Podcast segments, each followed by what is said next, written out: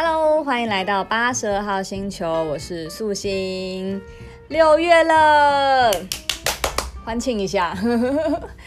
我们在五月一号的时候呢，那时候嗯，录制二十一集。本来预计如果五月每天都上传一集的话，就是日更，这样子有三十集的话，呃，这五月结束就会有五十集。然后我刚刚看了一下，我们的集数是四十集。那觉得也不错，这就是有设定目标的好处。设定目标好处就是，呃，即使你设了一个很高的目标，即使你没有达成，其实你也前进了一大步。你看，像我之前，呃，开了一年多才做二十集，可是我在这短短一个月就又又灌了二十集进来。那品质好不好呢？是可以再讨论的，当然也可以再持续的优化，包括嗯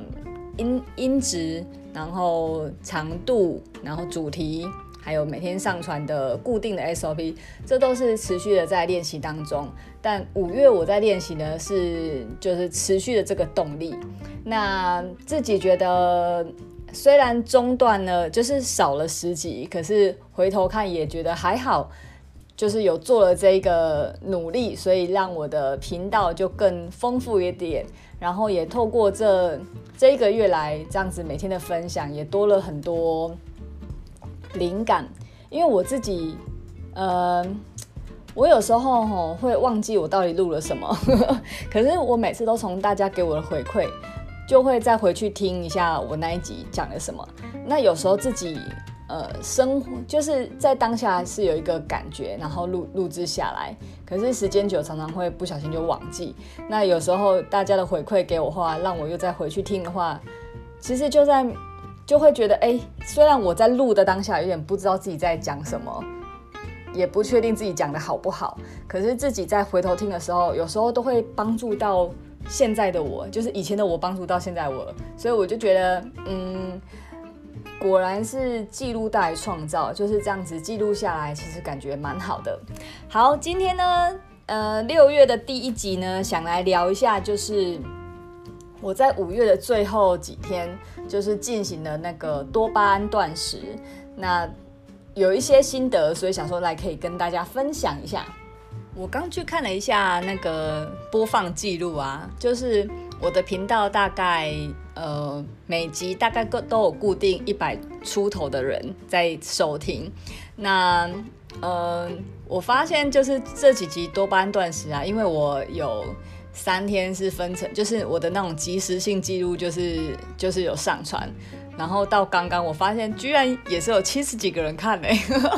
七十几个人收听。然后就是觉得真的很感谢这些。这些忠实的听众们真的是有，其实有一点害羞，因为我觉得，我觉得那几集我有点不知道在干嘛，就是自己呃随时记录一下那个心得。我目前还不敢去回去听，不知道你们听的感觉怎么样。但是呃有一些有一些蛮蛮有趣的记忆还是有留着啦。然后可能就是你们谁来跟我回馈一下的时候，我可能就会再想起哦，对，那时候我居然录了那个东西。好，今天这一集就不是那么即时性的这种中断式的录音，就是我们就好好来讲一下我的心得。那我第一个心得是很惊讶，就是我那时候在我的就是个人脸书跟。IG 还有粉丝团都有 po 一张白纸，就是说我要做多巴胺断食。但是我在我的个人脸书的好友们，居然发现超级多人以为我在做真的断食，就是食物的断食。呃，诶，大家应该知道断食吧？就是，嗯。我在去年二零一九年二月的时候，也有做过一次是真的食物的断食，四十八小时。那那时候做断食呢，大家会觉得比较比较惊讶一点，因为我身边充斥着很多人觉得，呃，怎就是怎么可能可以不吃东西这件事情，就是照三餐这件事情是我们很习以为常的事情，所以当说断食这个词出来的时候，大家会。觉得就是会下面留言就会有很多那种，你你真的有办法两天都不吃哦？你怎么可以撑得过什么什么什么的？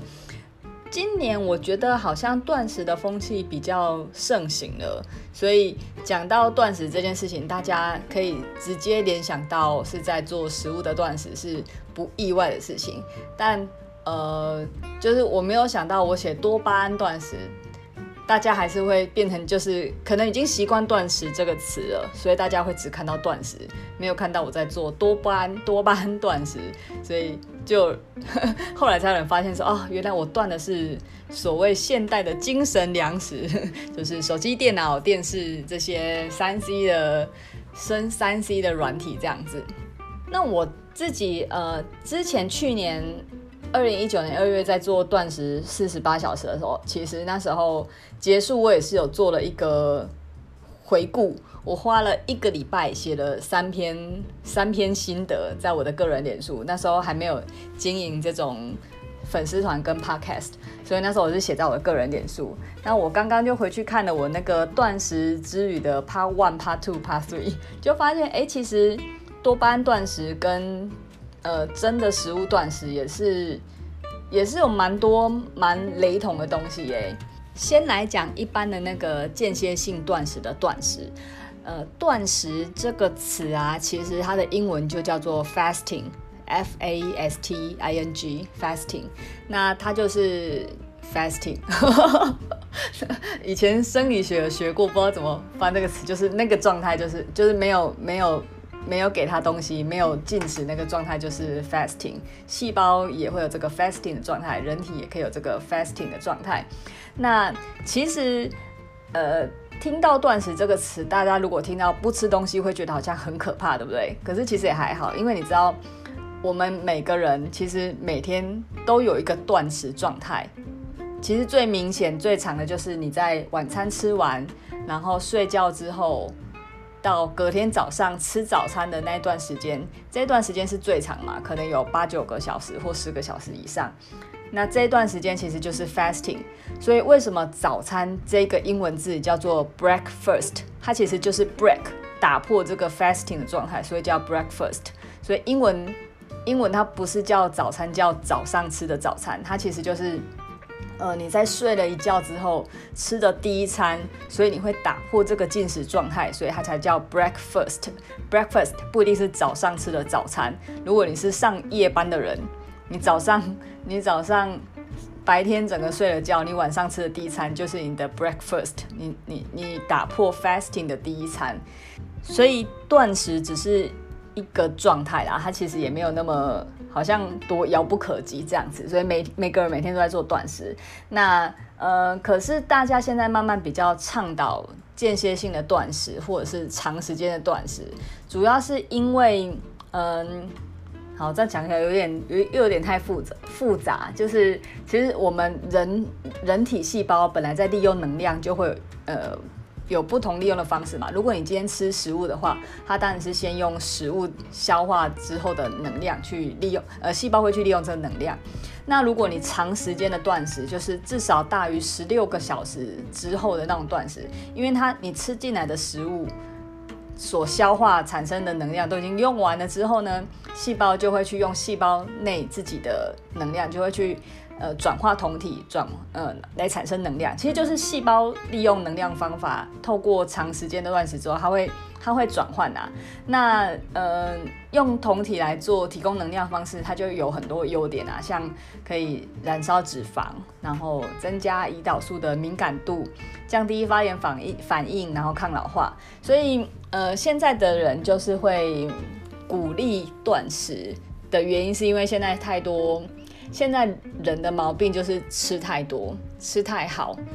吃太多，讲两次，感觉好像真的吃很多。就是，呃，一日三餐这件事情其实是慢慢演化来的啦。其实你说以前打猎的人回归到最原始的人，他们其实是肚子饿才出去打猎啊，也没有在说我早上出去打猎一次，中午要吃一次，然后晚上吃一次。其实这是应应验着整个时代演变才变成现在要一日三餐的，所以。现在的一日三餐可是已经不是当初工业时代那种工作量了，所以，呃，我们现在的一日三餐，在我们现在的工作量或是劳动量来讲，就会显得是过多的摄取。所以我们身体一天到晚有太多的食物的话，你的那个胰岛素胰胰脏就会有点，我都会我都会跟我的糖糖秘密说，这样子那个。一早上就吃糖果，就胰脏会有点胎，他就说关胰脏什么事？对，所以，我们胰岛素的那个常常的这样子过度敏感、过度刺激的话，它的敏感度就会下降，所以就会很多毛病啊。所以间歇性断食，它就可以对肥胖啊、糖尿病、癌症、阿兹海默氏症的治疗都会有帮助的。那其实之前也很流行生酮断食啊，只是我自己觉得我。本来有企图要尝试过生酮断食，可是生酮断食它那个食物选择啊，很多限制哎，因为如果你要真的吃到那么那么生酮状态的话，哦，就会有规定要吃什么样的什么样的，例如说牛一定要炒炒饲牛，然后奶油是要什么样的奶油，水果只能是什么样的水果，然后蔬菜是怎么样的蔬菜，那限制太多了，然后呃我呃。就是能够生酮很好，但是我觉得我的生活形态很难做到那么生酮，所以简单的断食呢，在体内就是长一一段时间的断食，超过十六小时的断食，在体内就可以引起的那个生生酮的反应，其实就很方便。所以我其实当初看了很多间歇性断食的优点，然后就有尝试过，因为呃。就想说来玩玩看，感觉一下那是什么感觉。然后大部分比较一开始建议的是可以做一六八断食，一六八就是十六个小时的空腹，就是断食状态，然后八小时你随便吃，所以你只有八小时的进餐时间，然后十六小时是空腹，然后利用这十六小时让你的身体达到就是 fasting 的状态，这样。所以然后我那时候就想说。我本来是想说，好，那我就我就来做个什么一六八短时，然后那时候也是我的那个教练 Ryan 就跟我说，你就直接做四十八小时，就是两天这样，所以那时候也是也是玩过一次啦。然后这一次多巴胺断食也是突然 Ryan 叫我做的，就是那时候也是呃，就是跟他开会的时候就呈现一个脑袋很混乱，然后太多的刺激来源搞得我就是一看一刷手机或是。一看 Facebook 或就想吐，你知道我的手机的那个统计量啊，每周就是我的 iPhone 手机可以观看每周的荧幕使用量，我每个礼拜都可以八小时以上，有的时候会到九小时，哎，重点这太这太多了吧？就比一个上班族整就等于一个上班族整天都在划手机，然后我因为这八九个小时又是分散在在我睡觉以外的时间，所以就你知道，就是我醒着时间就那么时不时一直划划手机。那如果都是用手机在做，呃，就是在制作一些生产内容的话，那就算了。可是我偏偏就是变成是一个很消费者，就是在真的是纯撸，然后纯就是在那边进进出出的，然后看有什么讯息，然后然后被一些影片，就是滑着滑着就会有一些推荐影片一直来，被一直被这种干扰。所以，呃，你知道多巴，嗯、就是大脑它其实也是有一个奖励机制的，就是呃，就是我们人类的脑袋它就是设计成比较喜欢趋向喜悦，然后想要远离痛苦的，所以呃，我们本来就会倾向去找到那些让我们开心的事情。可是大脑的那个奖励机制啊，它就是你知道，就是像你做呃，就是大脑。会有一些刺激可以让你去分泌多巴胺，那多巴胺呢，这种神经传导物质，它就能够帮助你有产生愉悦的感觉、开心的感觉。然后这些刺激呢，嗯，有有那种很短的路径，也有那种很长的路径。很短的路径就是像你滑手机看个影片，然后看个看个剧、看个电视这种很快就可以得达到的，打个电动。然后就立刻就可以很开心的，可以哈哈笑这种，那它就是很短路径就可以取得多巴胺的分泌。那比较长路径就是你可能要默默的辛苦一阵子，哈，努努力一天有一个成果，或努力一个月一个案子才有一个结果，这种需要花一点时间才能够产生的那种成就感，也是可以，呃，分泌多巴胺产生开心。可是你知道人呢、啊，就是。除了喜欢离苦得乐之外，还很喜欢偷懒，所以一样都是可以，一样都是可以获得快乐的话，那我们都会倾向去做那些比较可以马上得到快乐的事情。所以为什么大家会对会对手机成瘾，会对电玩成瘾，会对毒品成瘾？因为它都是在短时间内就可以很快的满足我们大脑的需求，就可以分泌多巴胺。那分泌多巴胺分泌久了，其实就跟刚刚呃我们那个食物一样，你常常这样子一直进食，一直进食，然后胰岛素这样一直一直高高低低，高高低低的，那。我们身体那个对胰岛素接受的那个程度的敏感度就会下降，所以就会到造成那个调控血糖的能力就失衡。那多巴胺也是，就是我们常常这样分泌分泌，然后一天到晚很嗨，就变成大呃本来多巴胺也是可以有调控的，当然它缺少的话就会有一些忧郁或是不开心或就是比较沮丧的状况。可是我一天到晚在分泌这些多巴胺，就造成我们也会成瘾，就是在大量的。多巴胺，我们的那个敏感度都不高，所以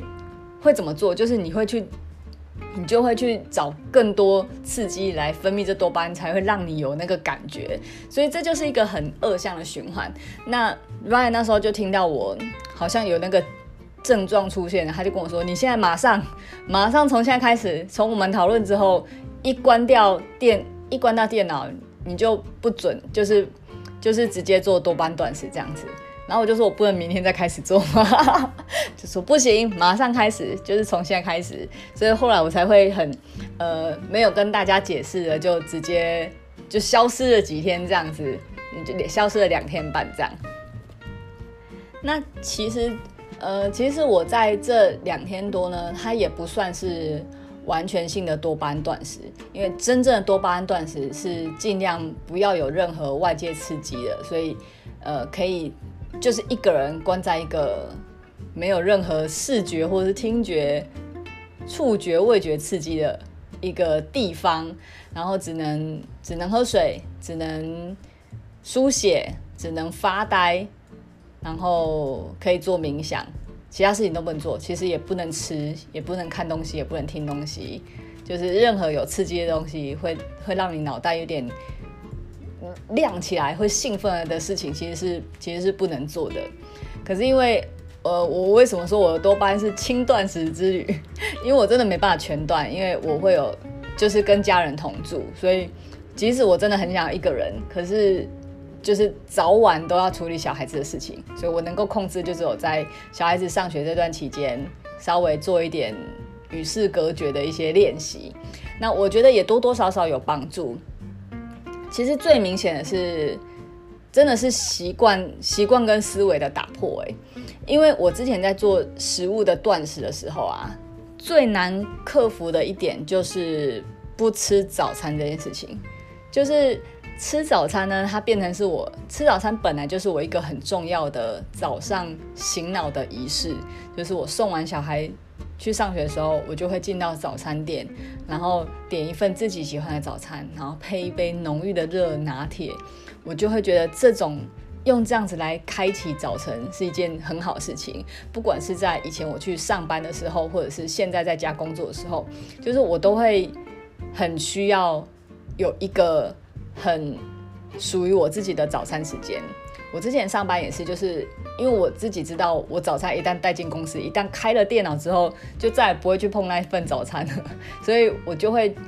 在进公司之前就好好的享用一个我就是我的早餐这样。所以如果没有吃早餐，我就会觉得那天好像没有开开始的感觉。所以我那时候在做四十八小时断食的时候，最难抗拒、最难克服的是那个吃早餐的习惯跟那个思维。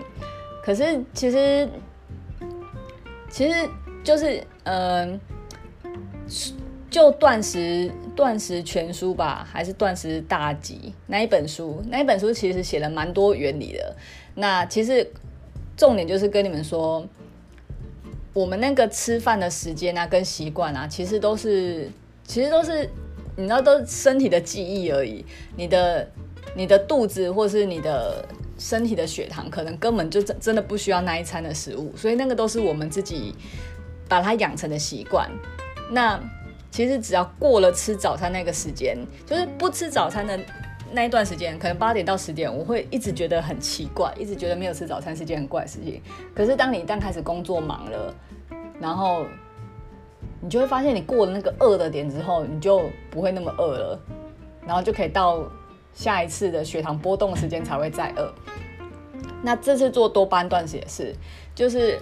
我会有常常撸手机的习惯嘛，然后我会有常常撸手机的一些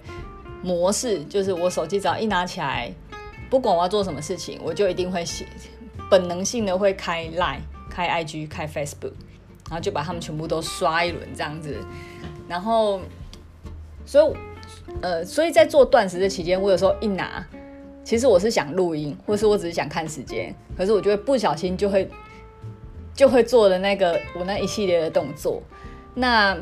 嗯、在多做多巴胺断食期间，就其实就跟在做食物断食一样，就是因为因为放了意识，因为放了控制之后，刚开始真的觉得不撸手机，不去开那些软体真的很怪。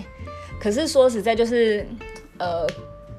前几个小时，我会一直想说会不会有讯息我没看到，或是有人找我没漏没漏掉，或是我才刚 po 完一篇文跟大家讲我要断食，不知道大家反应怎么样，就会一直想去这些。可是说实在，我只要过了那一段时间，尤其是小孩回来之后，我就根本就忘记这件事情了。所以，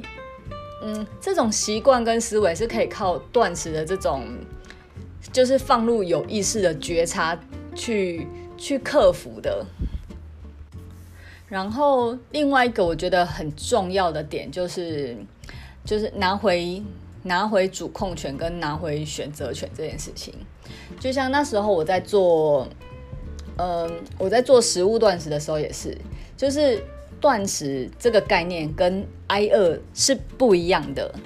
挨饿呢是就是。被迫没有东西吃，然后你不知道什么时候东西吃，所以你身体会有一种想要自保或是急救的那种反应出现，你会真的觉得自己很饿，快要死那种。可是断食啊，这件事情是出自于自己的意愿的，就是你是有食物可以吃，可是我选择在这段时间不吃的，就是你是有选择性的。那我在做多巴胺断食也是，就是。我知道我可以，我当然可以解锁看这个手机，我当然可以看这些 LINE 的讯息。可是我在练的就是，我选择我可以不被那个习惯、被那个反射性制约。我可以，我可以选择在我呃解除多巴胺断食之后，我才去看这个手机。所以某程度上，以前会觉得好像被被推着走，就是。被那个习惯推着走，就是习惯已经告诉你说，划开手机之后就是会做这件事情。那我是没有意识的，即使没没有意识到，例如说我先滑了 Line，滑了 Facebook，滑了 IG，然后可能刚好都没什么讯息之后，我那个没有被满足到，所以我又会再不自觉再滑一次 Line，再滑一次 Facebook，再滑一次 IG。啊，但其实才过了一分钟，根本就不会新增什么东西，你知道吗？可是那个那个被那个已经无意识到，是我自己都觉得蛮可怕的状态。所以，呃，透过在多班断食这段期间，我有意识的让自己不要被这些呃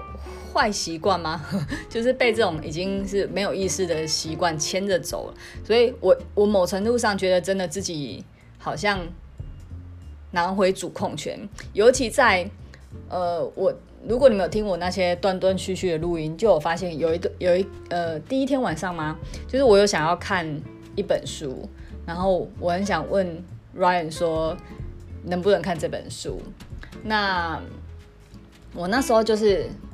要打电话给 Ryan，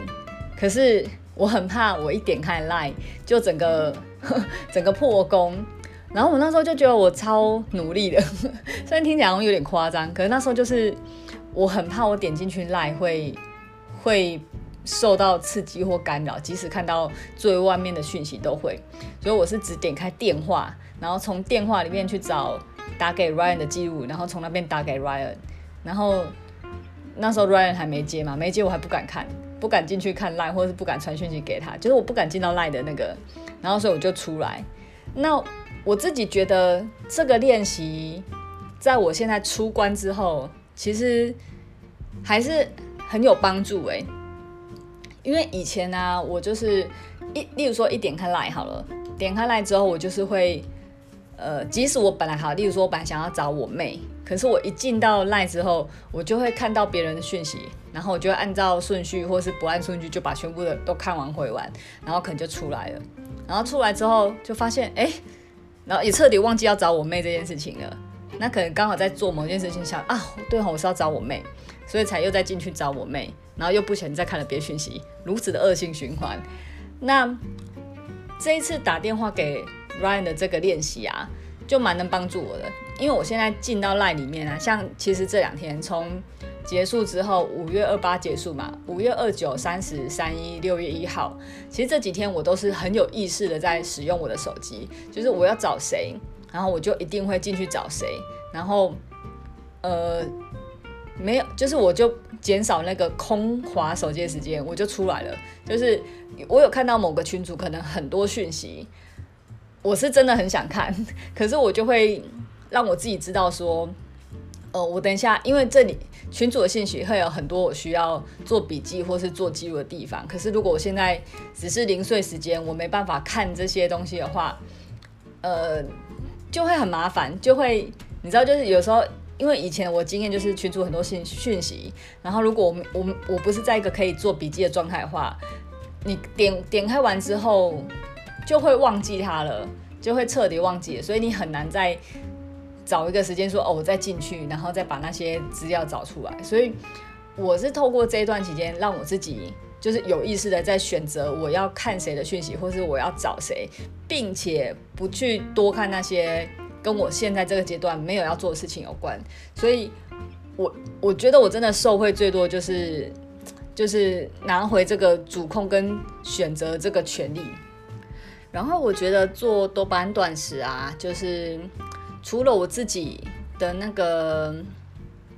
一些专注度会有很明显的改变，其实我跟家人互动，我也很明显的感受到那个差别。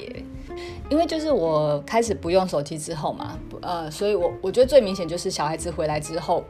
那平常呢，可能就是让他们。我我可能在准备晚餐，或者我在忙别的事情的时候，我就会让他们去看电视，或是玩玩 iPad，就是呃各做各的，让我可以做事情这样。那不用手机之后呢，就是我只能跟他们就是干瞪眼。那我就有发现，本来呃有时候陪小孩空档，其实我我之前已经是尽量不要。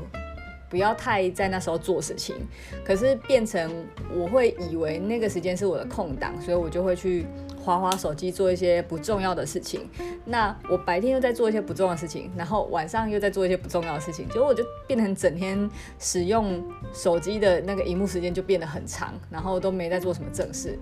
那我觉得戒掉手机之后，蛮明显就是，呃，我刚开始在陪小孩的时候。只要小孩没有讲话，或者小孩只是在自己活动的时候，以前我就会以为那是空档，我就会随便看一下手机。那因为我不玩手机之后，就变成那个空档，我就只能看他们。那我就发现，其实看他们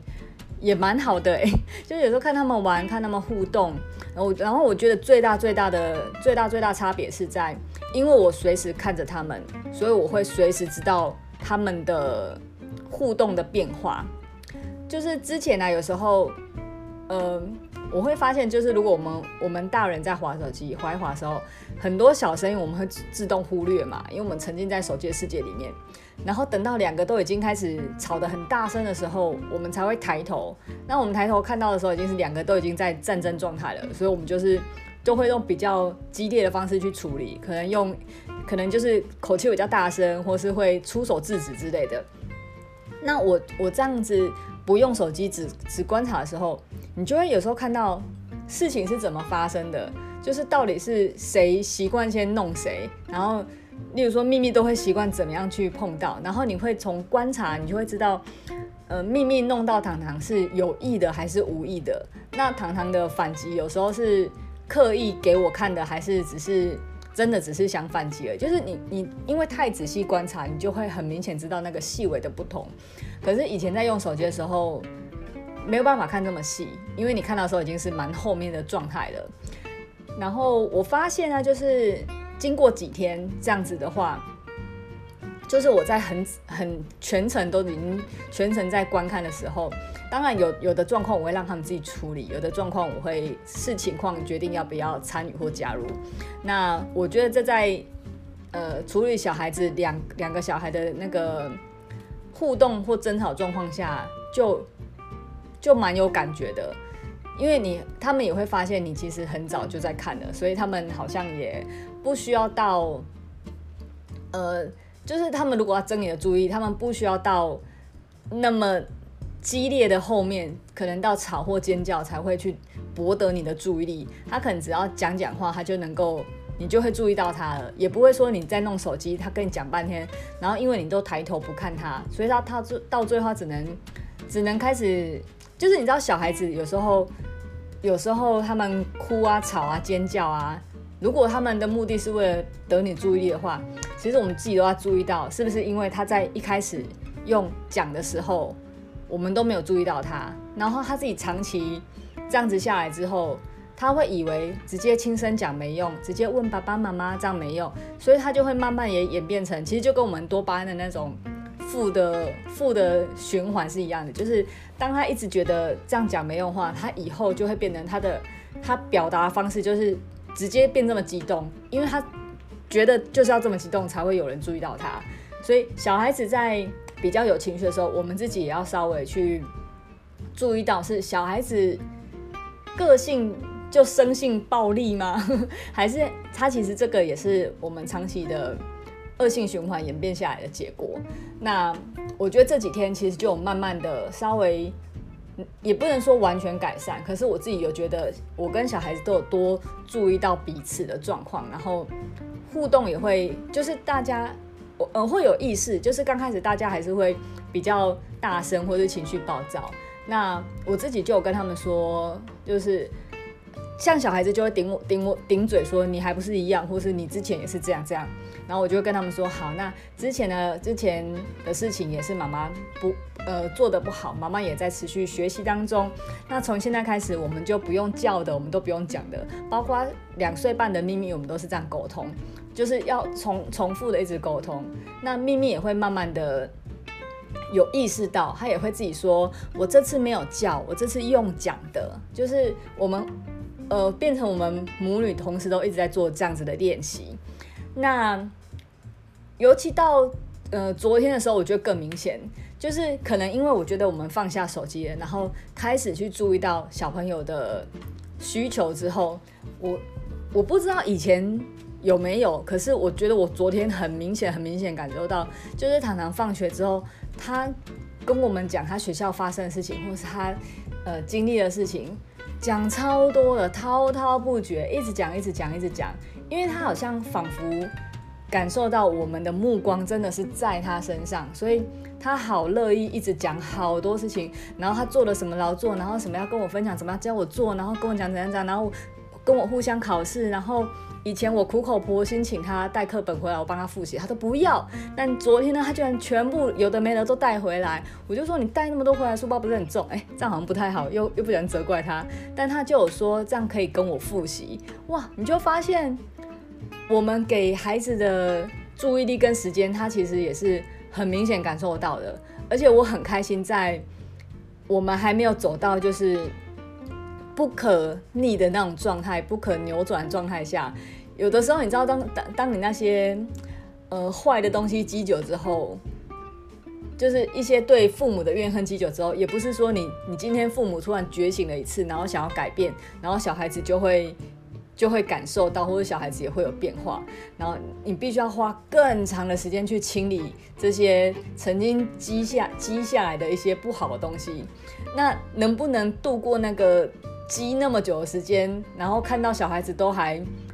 没有对你有任何反馈的话，哦，那失败率其实就很高。所以我其实就很开心，因为我们我们才这样子，呃，戒断断食两，呃，断手机两天，然后持续的就是，呃，虽然没有到断手机，可是就是变成比较有意思在使用手机，这样两三天下来，我就像昨天六月一号，我就觉得糖糖好明显，他真的是滔滔不绝的讲好多好多。跟我分享好多事情哦，我不知道是以前也有这么多，然后我没有注意到，还是还是真的有比较多。就是我自己有感受到，就是就是小孩子很乐于跟我聊超级多好玩的事情。不好玩的事情，开心的事情，不开心的事情，所有反正他所有的细节他都很爱跟我报告，然后这呃这一点真的让我觉得蛮呃就是就是那个那个感受的回馈是非常非常大的，所以我觉得定时的做一下呃也不是定时，就是我不知道我这样子能够持续多久，因为其实。呃，多巴胺断食之后啊，其实就跟我们食物的断食一样，就是，嗯，刚开始断食后的接受那些刺激会觉得很敏感。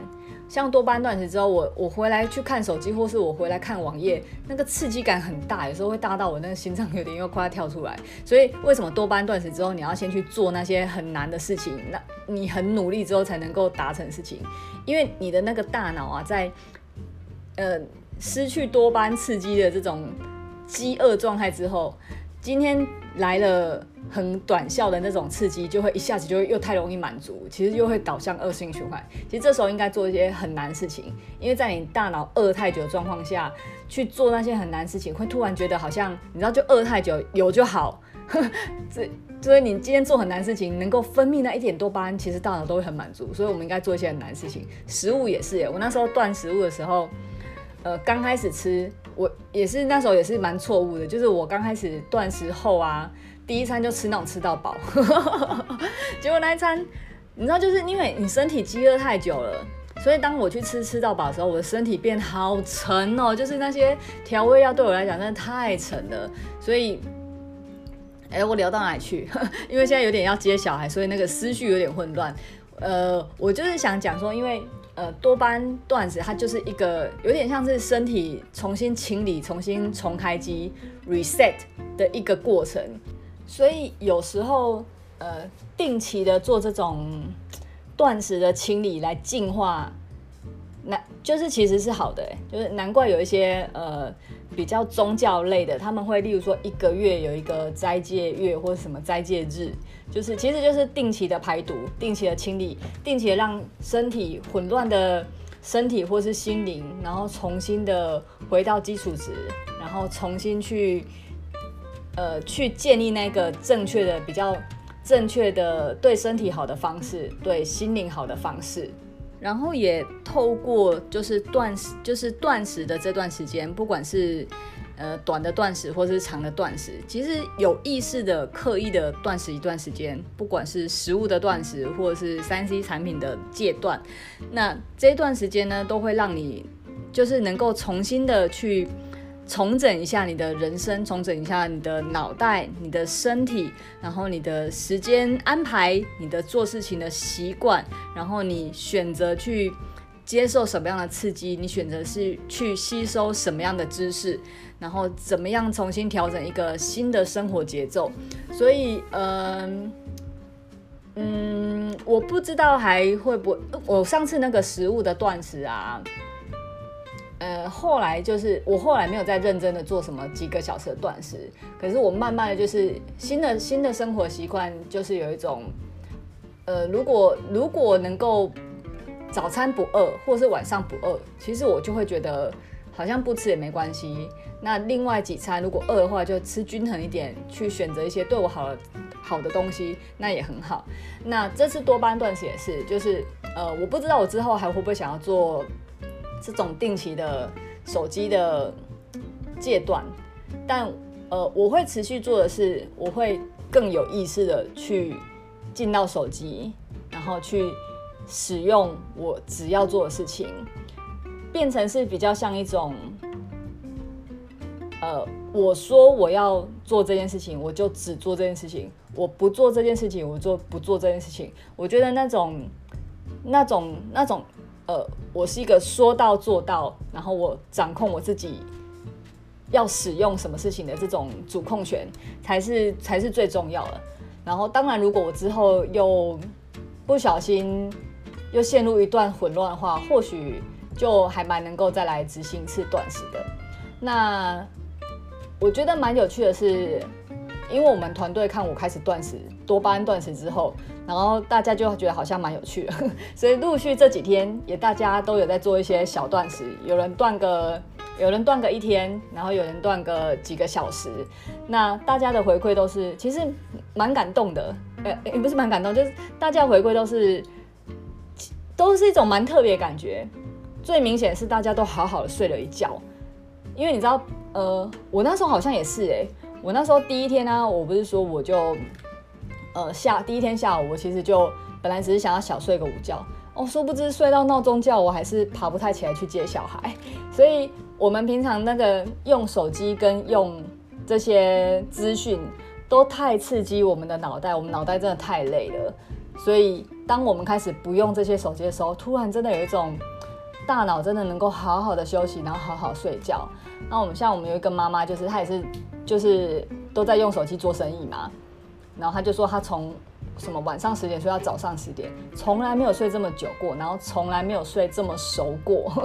所以我觉得，呃，定期的、定时的、定时的这样子轻断食，然后稍微有意识让自己隔离某一些有害东西一段时间，蛮能够帮助自己进化跟重设的。